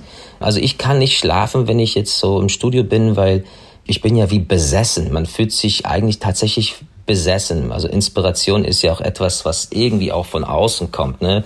Der Sänger von Coldplay hat mal gesagt, äh, Songs don't come from us, Songs come to us. Und da ist wirklich was dran. Im Falle von Beautiful Madness ist es so gewesen, ich rede eigentlich nie über mein Privatleben, aber ich singe ja die ganze Zeit davon und deswegen finde ich mich immer wieder in Interviews in so einen Widerspruch. Aber ich habe mich damals in meiner jetzigen Frau komplett verliebt und ich konnte drei Tage nicht schlafen, nicht essen, nicht, nicht klar denken. Und es war einfach so ein Zustand von, von Madness, aber es war wunderschön, es war beautiful. Und das ist sozusagen die Inspiration für dieses Lied. Und ähm, aber um jetzt die Frage mit, äh, wie schreibt man einen Hit zu beantworten, ich glaube, wenn, wenn alle Künstler das wüssten, dann, dann boah, da würden wir uns natürlich alle freuen. Was ich auf jeden Fall mache, wenn ich Songs schreibe, ich frage ganz normale Leute. Natürlich habe ich so ein Expertenteam aus der Musikbranche, aber ich frage die Putzfrau, ich frage Taxifahrer, ich frage die ganz normalen Leute, die die Musik dann hören werden, was sie toll finden. Und ich frage vor allem Frauen. Mir ist es ganz wichtig, auch eine Frauenquote zu, zu haben, die, sage ich mal, meinem Publikum entspricht. Und dann frage ich ganz normale Ladies. Und bei Beautiful Madness war es tatsächlich so, dass ich und mein Manager und noch äh, einer aus meiner Plattenfirma, noch ein paar andere Burschen, wir waren alle für eine andere Nummer. Und dann dachte ich so, Moment, was sagen denn die Ladies? Und dann äh, habe ich so, ich glaube, zwölf oder vierzehn verschiedene Frauen gefragt und 90 Prozent waren für Beautiful Madness. Und jetzt haben wir den Salat. Also ab jetzt höre ich nur noch auf die Ladies. mein bisher größter Hit. Wahnsinn. Also schon, schon verrückt. Du bist neben der Musik auch einer der engagiertesten Künstler im Land. Du warst mit der Sea-Watch 4 im Mittelmeer unterwegs und hast auf den Konzerten eine Schweigeminute eingeführt. Warum oder wofür? Ja, also seit circa fast 20 Jahren engagiere ich mich da, wo ich kann, auch als Friedensaktivist. Und äh, das Ganze fing äh, 2003 an, kurz vor dem damaligen Irakkrieg. Dann bin ich nach New York gereist, weil ich auch US-Staatsbürger bin und habe mit ähm, einer Friedensnobelpreisträgerin aus Belfast ähm, vor den Vereinten Nationen demonstriert, was man ja nicht darf. Aber wir wussten, was wir dann äh, für eine Konsequenz auf uns bringen könnten und wir wurden dann alle verhaftet und ähm, das war einfach, um ein Statement zu setzen. Das ist ein Akt des zivilen Ungehorsams und ich würde sagen, das war so mit die Geburtsstunde dieses, dieser Friedensaktivismus, den ich ab und zu neben der Musik auch versuche zu betreiben. Und äh, was die Sea-Watch 4 betrifft, also ich habe vor vier, fünf Jahren hatte ich einen Artikel gelesen, dass im Ersten und Zweiten Weltkrieg über 150.000 Kirchenglocken beschlagnahmt wurden, um aus diesen Metallen Waffen herzustellen. Und ich habe dann beschlossen, diesen Prozess umzukehren. Ich habe Granathülsen aus Kriegsgebieten wie Verda zum Beispiel von Sammlern gekauft und Kriegsschrott einfach zusammengebracht und bin in einer Glockengießerei gegangen in der Stadt Gescher. Das ist früher eine Glockengießerstadt gewesen. Und da habe ich eine Peace Bell, eine Friedensglocke gegossen und die läutet bei all meinen Konzerten eine Schweigeminute für den Frieden ein. Aber für die jetzt kommende Tour im September, ich gehe jetzt zum ersten Mal in die großen Arenen, also wir machen eine richtige Arena-Tour, da habe ich jetzt beschlossen, eine große Peace Bell zu, zu spielen. Also die wird 840 Kilo wiegen. Und wir haben tatsächlich jetzt Kriegsschrott aus der Ukraine bekommen, aus Butscha, aus Kiew, Granathülsen und Panzerstücke und so. Und die werden wir dann in dieser Gießerei mit ukrainischen Kindern, die hierher geflüchtet sind, auch äh, einschmelzen und so eine Art Workshop mit diesen Kids machen. Das soll ihre Peace Bell werden.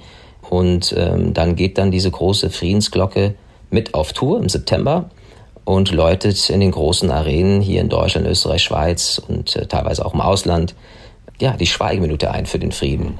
Darf ich da mal gerade nachfragen, Michael, äh, so eine große Glocke vermutlich wiegt ja fast eine Tonne. Wie muss man sich das denn vorstellen? Da hast du ein extra ein Gerüst bauen lassen, da brauchst du einen extra LKW dafür, da brauchst du einen Kran, um das zu montieren. Wie wird das aussehen? Ja, tatsächlich. Also der Klöppel ist ja auch ein G3-Gewehr. Das ist ja mit der Kalaschnikow das meistverkaufteste Gewehr der Welt und die werden ja auch in Deutschland hergestellt und exportiert. Und ich habe gedacht, so von den sieben Millionen, die es in, dem, in der Welt gibt, muss es einen geben, äh, der nicht schießt, sondern den Frieden läutet. Und ähm, wir haben für diese Peace Bell jetzt auch vor, so ein relativ großes Gestell mit Rädern zu machen. Das Ganze wird dann auch in der Luft quasi hochgezogen mit so einer Kette. Also es wird dann auch an der Decke gehangen und dann kommt es für diese Schweigenminute dann runter und dann wird sie geläutet. Und wenn 10.000 Menschen kurz innehalten und die Klappe halten, also es ist schon, ich finde das jedes Mal faszinierend und, und es hat eine Wahnsinnspower, wenn so viele Menschen einfach mal die Klappe halten.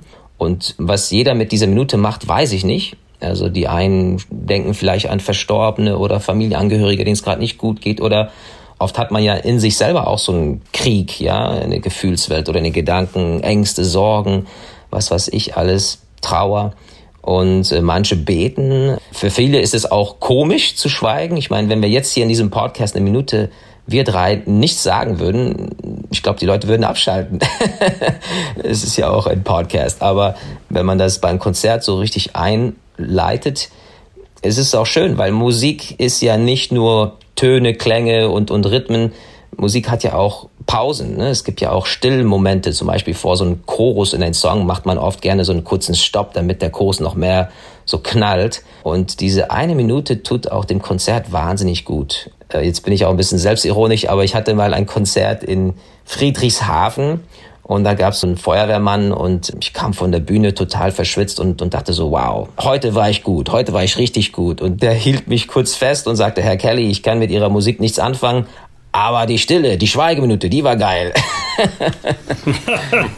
also wenn ich die Leute mit der Musik nicht kriege, dann kriege ich sie mit der Stille. Kriegst du mit der Schweigeminute. Ja. Du hast kürzlich in einem Interview gesagt, dass du, Zitat, poetisch-idealistisches Friedensgelaber, Zitat Ende, nicht abgannst. Was meinst du damit? Oh, ich weiß nicht mehr. Wo habe ich das erzählt? Ich weiß es nicht. Also, ich war vor kurzem in London im Tonstudio und habe in ein schönes, schnuckliges Hotel da übernachtet. Und wenn man dann zur Toilette ging, also unten in der, im Erdgeschoss, die haben da die Stimme von Churchill ähm, laufen lassen und die, die ganzen Political Speeches, die er während des Zweiten Weltkrieges im BBC immer angesprochen hat, die liefen da. Und ich fand das total. Blood, Sweat and Tears. Unglaublich. Ich fand es total inspirierend, wie dieser Politiker nicht nur politische Inhalte so vermittelte, dass man ja weiß, was Sache ist, sondern der hatte so eine poetische Art auch zu sprechen, die einen ermutigte, Hoffnung gab und die Menschen auch vereinte. Und, und das wünsche ich mir manchmal unter Politiker, dass das äh, ein bisschen Kunst könnte nicht schaden in, de, in der Rhetorik, weil ähm, Kunst hat ja so eine erhebende Funktion und eine vereinende Funktion.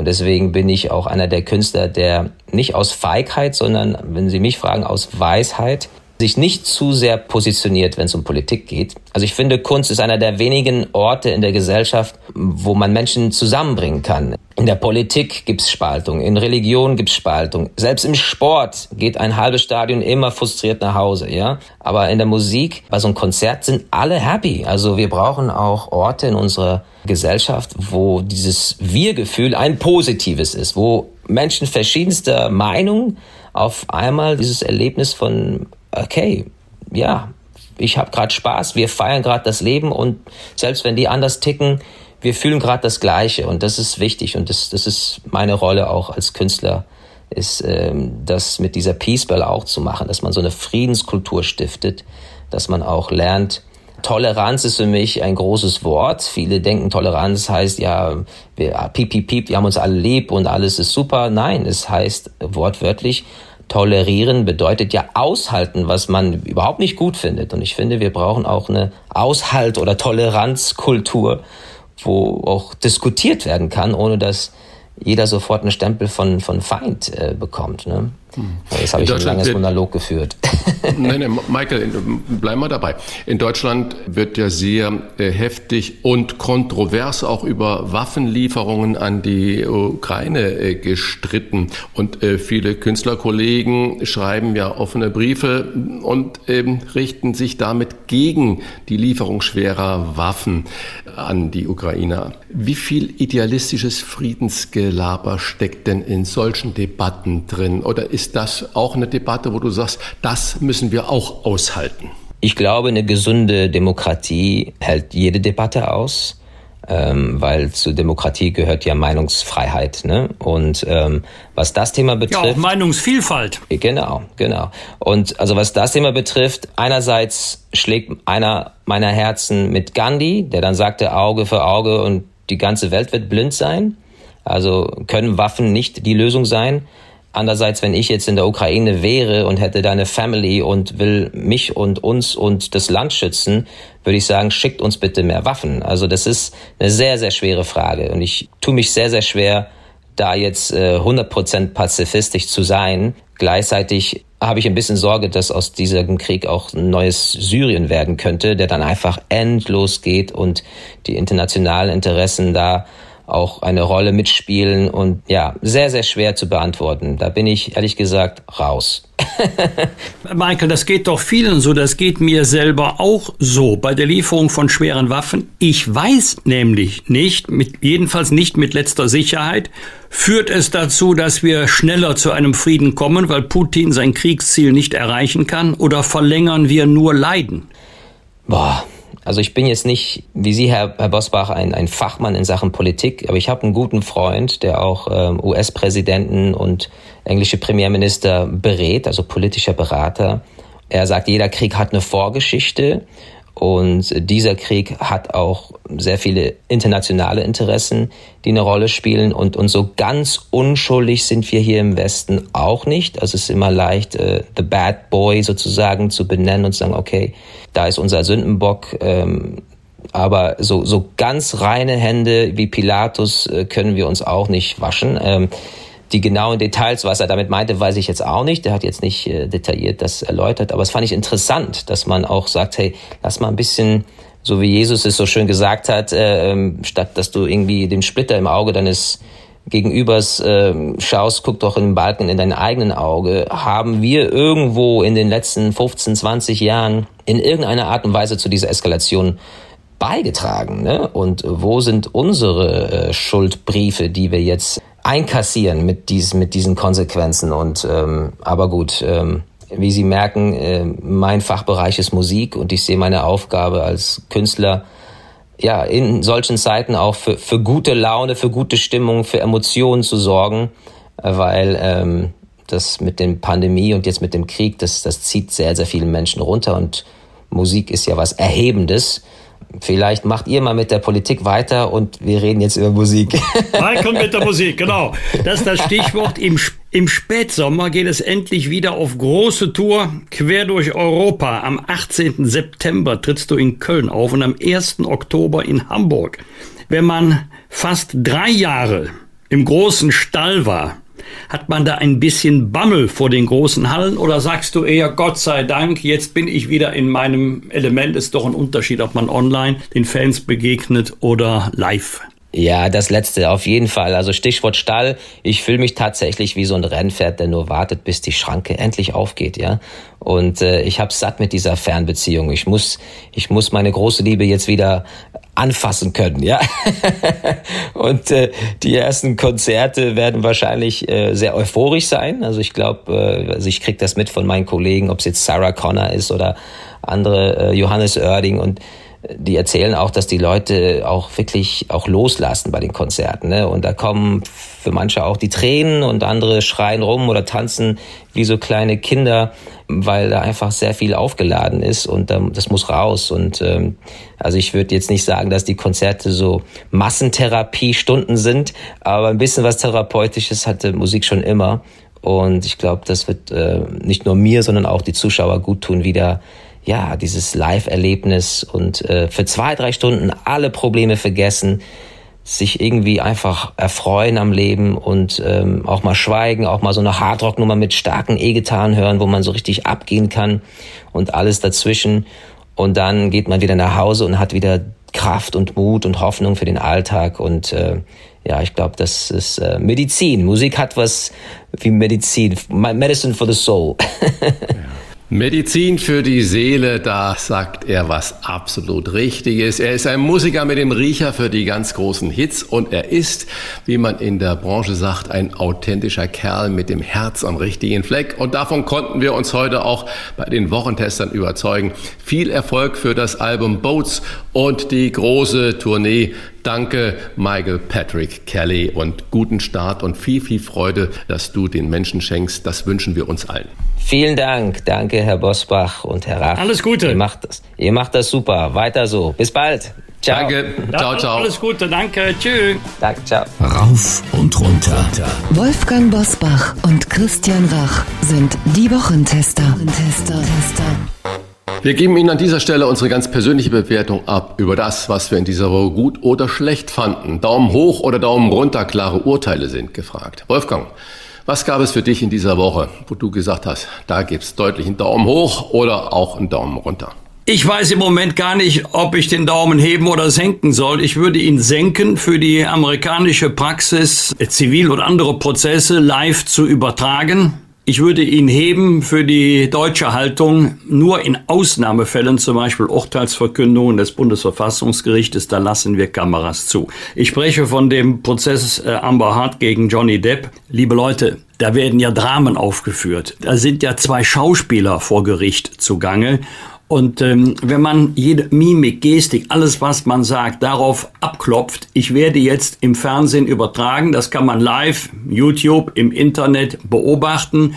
Wie reagiert wohl das Publikum darauf? Wen halten sie für glaubwürdiger? Welche Aussagen für glaubhafter? Dann ist die Gefahr groß, dass das Recht unter die Räder kommt, dass sich Gericht oder Jury auch davon beeindrucken lassen. Also wir sollten es bei unserer Praxis lassen. Bitte kein Gerichtstv, außer dem, was wir im Nachmittagsprogramm äh, einschlägiger Sender sehen. Wenn so getan wird, als würde es sich um richtige Gerichtsverhandlungen vor ordentlichen Gerichten handeln und nicht vor Fernsehgerichten. Daumen runter für die Idee der Ampelkoalition, Abschaffung von Sanktionen für Kooperationsverweigerer im Hartz-IV-System, die sich nicht aktiv darum bemühen, wieder in den Arbeitsmarkt eingegliedert zu werden. Das Bundesverfassungsgericht hat sich 2019 mit dieser Thematik beschäftigt und hat gesagt, das Prinzip fördern und fordern ist richtig und wenn der Staat erhebliche Anstrengungen und Milliarden Aufwendungen macht, um Menschen in den Arbeitsprozess zu integrieren oder zu reintegrieren, wenn entsprechende Eingliederungsvereinbarungen geschlossen werden, wenn es Verpflichtungen gibt zum Besuch eines Sprach- und Integrationskurses, dann muss man auch eine aktive Mitarbeit der Betroffenen erwarten können und hat Sanktionen bis zu 30 Prozent als rechtmäßig betrachtet. Jetzt werden sie faktisch abgeschafft bis zur Einführung des Bürgergeldes. Ich glaube, davon geht das falsche Signal aus. Und damit ja kein falscher Eindruck entsteht, das sind nur wenige. Wir reden hier von 0,9 Prozent aller Hilfeempfänger. Interessant ist, weit überdurchschnittlich betroffen sind Männer und überdurchschnittlich betroffen sind junge Männer. Wenn der Staat jetzt das Signal aussendet, ihr habt bestimmte Verpflichtungen, aber wenn ihr die nicht einhaltet, ist auch nicht so schlimm. Dann gibt es jedenfalls keine spürbare Sanktionen, dann senden wir das falsche Signal aus. Und der letzte Hinweis noch, seit Jahren Seit mindestens 10, 15 Jahren quälen wir uns mit dem Thema Vorratsdatenspeicherung, Mindestspeicherfristen. Jetzt haben wir einen neuen Missbrauchskomplex, diesmal verbunden mit dem Ort Wermelskirchen. Leider wie in meiner Heimatstadt Bergisch Gladbach auch, beides im rheinisch-bergischen Kreis gelegen, obwohl die Zahl der mutmaßlichen Täter, die höchste Zahl gar nicht aus Wermelskirchen stammt. Egal. Es findet mittlerweile fast alles im Netz statt, aber der Missbrauch ist real. Aber die, die Täter können wir nur überführen, wenn wir die IP-Adressen auch bestimmten Personen zuordnen können. Dann haben wir wenigstens einen Ermittlungsansatz. Du kannst noch so viel Personal einstellen bei der Polizei, wenn die, wenn die Polizistinnen und Polizisten keinen Ermittlungsansatz haben, wenn sie nicht wissen, wie und wem gegenüber sie ermitteln sollen. Wie sollen dann diese Taten aufgeklärt werden? Es geht ja in erster Linie um die Befreiung der Kinder, die sich möglicherweise noch in den Klauen der Täter befinden. Jetzt lehnt die, die Ampelkoalition Mindestspeicherfristen für IP-Adressen ab und sagt, wir setzen auf Quick Freeze. Also erst dann die IP-Adressen speichern, wenn wir einen äh, hinreichenden Anfangsverdacht haben. Dass das nicht der Weisheit letzter Schluss sein kann, sieht man am NSU-Komplex. Als die drei enttarnt wurden, waren zwei schon tot, die hätten überhaupt nicht mehr kommunizieren können, und die dritte saß in Haft, Beate Zschäpe, dann später zur langjährigen Haftstrafe verurteilt worden. Das heißt, hätten wir Quick Freeze in diesem Fall gehabt, hätte es überhaupt nichts gebracht. Zwei konnten nicht mehr kommunizieren, der dritte durfte nicht mehr. Und auch heute noch beschäftigen wir uns doch mit der Frage, Wer waren die Hintermänner? Hatten sie Helferinnen und Helfer, Anstifter? Äh, das hätten wir alles viel leichter aufklären können, wenn wir diese Mindestspeicherfristen hätten. Aber wir haben uns schon mit Unterstützung des Bundesverfassungsgerichtes, Klammer auf leider, Klammer zu, vor langer Zeit entschieden, Datenschutz ist wichtiger als Schutz vor Kindesmissbrauch. Es wird Zeit, das zu ändern. Christian, worüber hast du dich gefreut oder geärgert? Ja, ich nehme gerade das Thema, was du gerade so ausführlich besprochen hast, nochmal kurz auf. Erstens hat der äh, Präsident vom Bundeskriminalamt gesagt, äh, das gelang in Nordrhein-Westfalen nur, dieser Kindermissbrauch jetzt aufzudecken, weil man gerade in Köln in extrem neue und hochqualifizierte ähm, IT-Technik investiert hat. Und nur dadurch gelang es überhaupt, ähm, diese ganze äh, Bande, sage ich mal, diese ganzen Täter ähm, ausfindig zu machen. Und zweitens äh, mal in, in eine Lanze für den Herbert Reul, den Innenminister von NRW, gebrechen. Äh, der hat das natürlich zuerst ganz formal kundgetan in der Pressekonferenz und dann wurde er sehr emotional. Dann hat er in die Kamera hineingeblickt und hat gesagt, egal wann und was, ihr da draußen, ihr Kinderschänder, ihr könnt euch sicher sein, Irgendwann kriegen wir euch. Und das habe ich dem Mann so abgenommen, diese Betroffenheit und dieses persönliche, er hat sie dann geduzt, diese Kinderschänder. Wir kriegen dich, wir kriegen dich, hat er intensiv in die Kamera gesagt. Und das ist ein Statement auch vom Politiker, der sonst den ganzen Tag mit hochbrisanten Dingen auch rational äh, umgehen muss, wo ich sage, diese Empathie, die wünsche ich mir, also dafür ein äh, ganz klares Daumen hoch. Daumen runter, zwei Luftfahrtdinge, die mich also wirklich aufregen. Die Lufthansa streicht die kostenlose Sitzplatzwahl im Eco-Tarif. Dann kostet ein Sitzplatz für eine Tour pro Person, wenn man ihn vorher bestimmt, mindestens 25 Euro. Also hin und zurück wird so ein Flug 50 Euro teurer.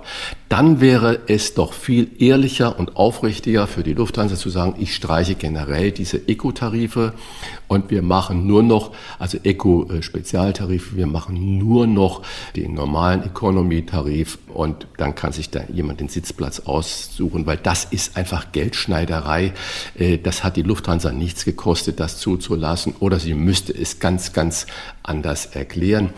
Andere Posse vom Hamburger Flughafen, da war das Orchester, das weltberühmte Orchester der Mailänder Scala, war am 18. Mai in Hamburg zu einem Gastkonzert, umjubeltem Gastkonzert in der Elbphilharmonie. Hinterher kam raus, die Musiker 110 Personen an der Zahl sind nach dem Konzert sofort zum Hamburger Flughafen gekommen. Sie waren gegen 21.15 Uhr, 21.30 Uhr alle an der Sicherheitskontrolle. In Hamburg gilt ein Nachtflugverbot. Ab 23 Uhr dürfen keine Maschinen mehr starten oder auch landen. 21.15, 21.30 waren diese 110 Musiker an der Sicherheitskontrolle. Es hat anderthalb Stunden gedauert, bis die durch diese Sicherheitskontrolle durch waren, weil nach übereinstimmenden Berichten jedes einzelne Musikinstrument agribisch kontrolliert wurde. Um 22.45 Uhr, also anderthalb Stunden hat die ganze Kontrolle gedauert für 110 Leute. Um Viertel vor elf, 22.45 Uhr saßen alle im Flieger, die Türen gingen zu.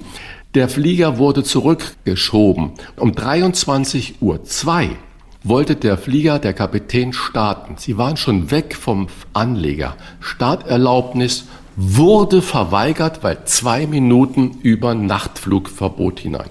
Der Kapitän hat das wurde vorher bestritten von der Umweltbehörde, hat rechtzeitig aber eine Sondergenehmigung beantragt, auch wenn es ein paar Minuten später ist, doch noch starten zu dürfen. Diese Sondergenehmigung kostet 1500 Euro. Wenn sie abgelehnt wird, kostet sie immer noch 357 Euro. Die Sondergenehmigung wurde abgelehnt. Um 23.02 Uhr musste die Maschine wieder zurückgeschoben werden, alle Musiker aussteigen. Um 0 Uhr 15 hat man sie aufgefordert, das Terminal alle zu verlassen. Sie mussten alle sich ein Hotel suchen dieses Weltklasse-Orchester wird nie wieder nach Hamburg kommen. Da ist eine Provinzposse, die da abgeht, sondergleichen. Und da muss der Hamburger Flughafen sich wirklich entscheiden, wo er damit hin will. Um 23.02 Uhr, die Maschinen, die, die Turbinen liefen schon, die Maschine war de facto auf dem Rollfeld, dann zu sagen, du darfst nicht mehr starten, das ist eine Frechheit, da fehlen mir wirklich die Worte.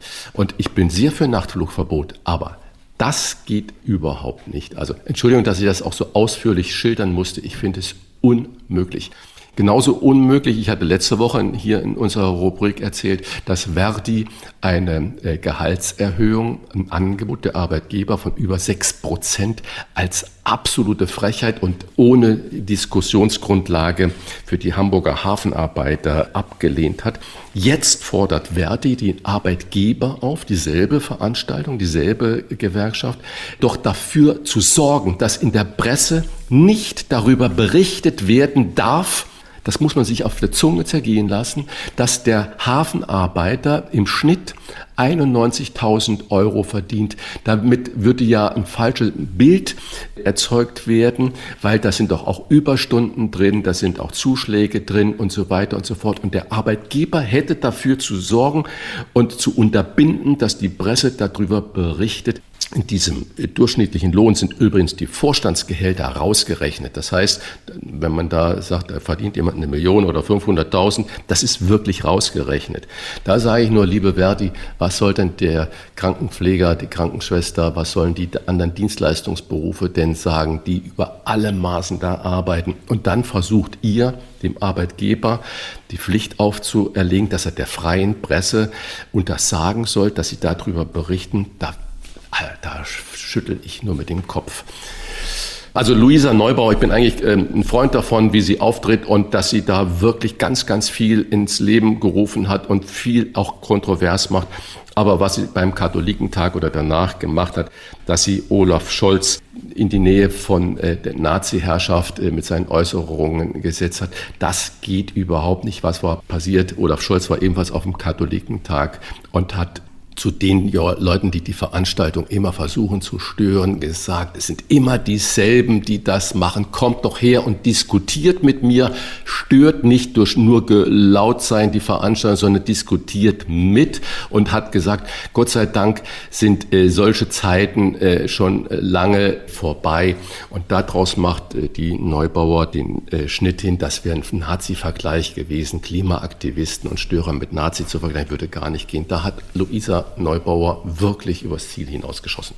Herzlich willkommen, die, das Orchester der Mailänder Scala in Köln, am besten in der Philharmonie, denn Köln hat auf dem Flughafen Köln-Bonn kein Nachtflugverbot. Bei uns geht's ja. 24 Stunden rund um die Uhr auf und ab. Ich weiß selber, wovon ich hier spreche. Ist aber auch nicht so einfach, äh, Christian, äh, einen Flügel durch die Sicherheitskontrolle zu bekommen auf dem Flughafen. Das dauert.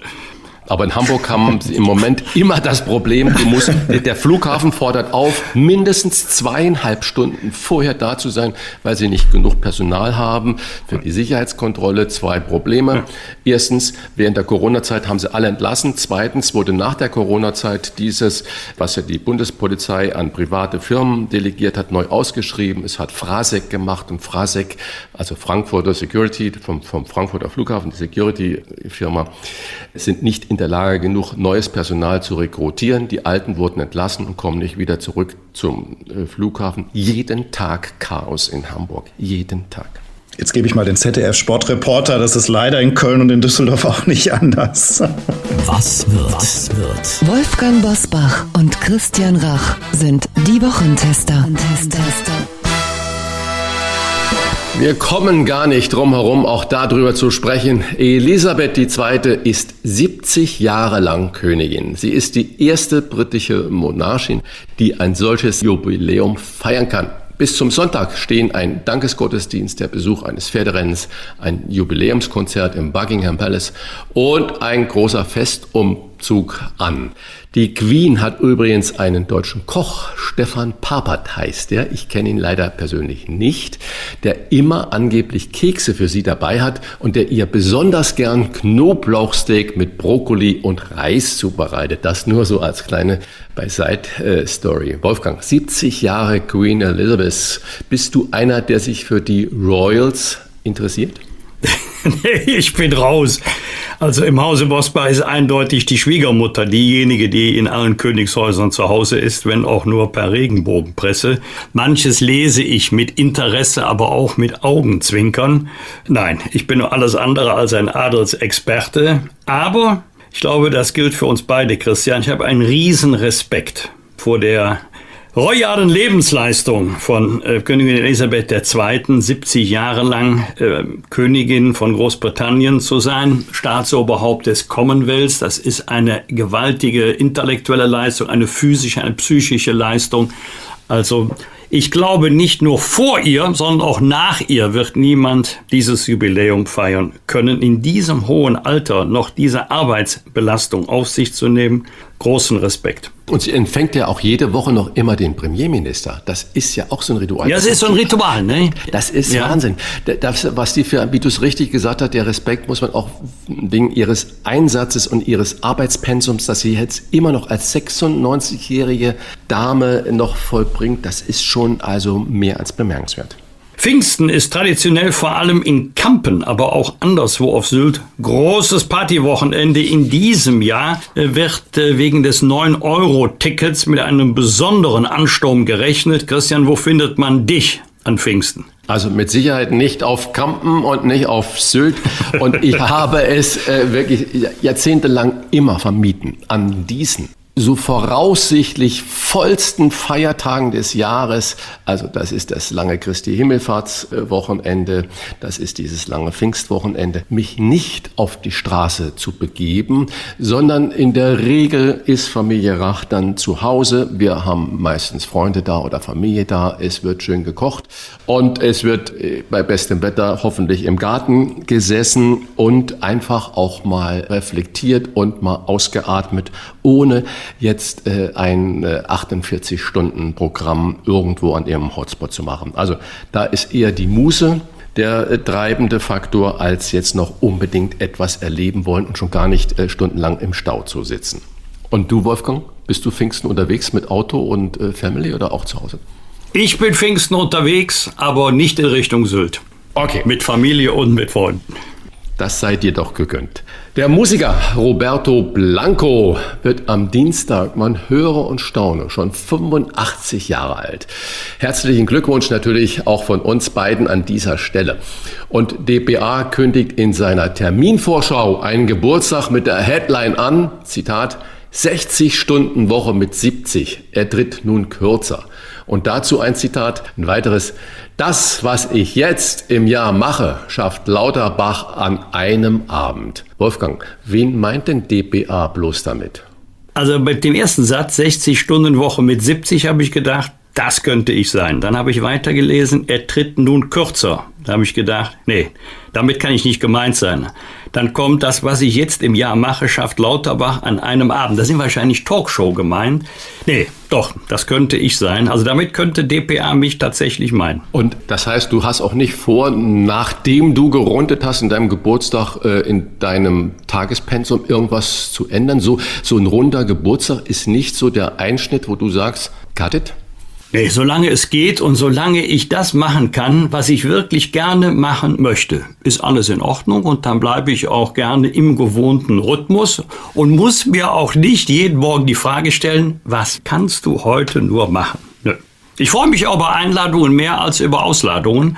Also ähm, solange ich es schaffen kann, auch körperlich schaffen kann, alles gut. Ich will schon mal ein bisschen neugierig machen, der ihr beide ja relativ schüchterne, uneitle Jungs seid, hier nochmal für alle zum Mitschreiben. Wir feiern in der kommenden Woche einen Doppelgeburtstag, denn nicht nur Wolfgang Bosbach hat Geburtstag, der wird am Samstag in einer Woche 70, auch Christian Rach hat Geburtstag, er wird am Montag 65 Jahre alt. Und damit Sie, liebe Hörerinnen und Hörer, auch etwas davon haben, lassen wir die beiden in der kommenden Wochentester-Folge hochleben.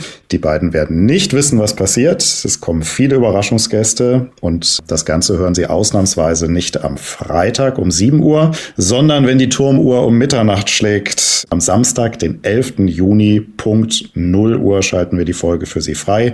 Das ist dann der 70. Geburtstag von Wolfgang Bosbach. Bisschen was zum Anstoßen und reinfeiern. Ich wünsche an dieser Stelle schon mal eine tolle Woche und schöne Vorfreude. Na, da sind wir beide aber auch gespannt, ja, was da auf uns zukommt. Könnt ihr aber gespannt sein, was.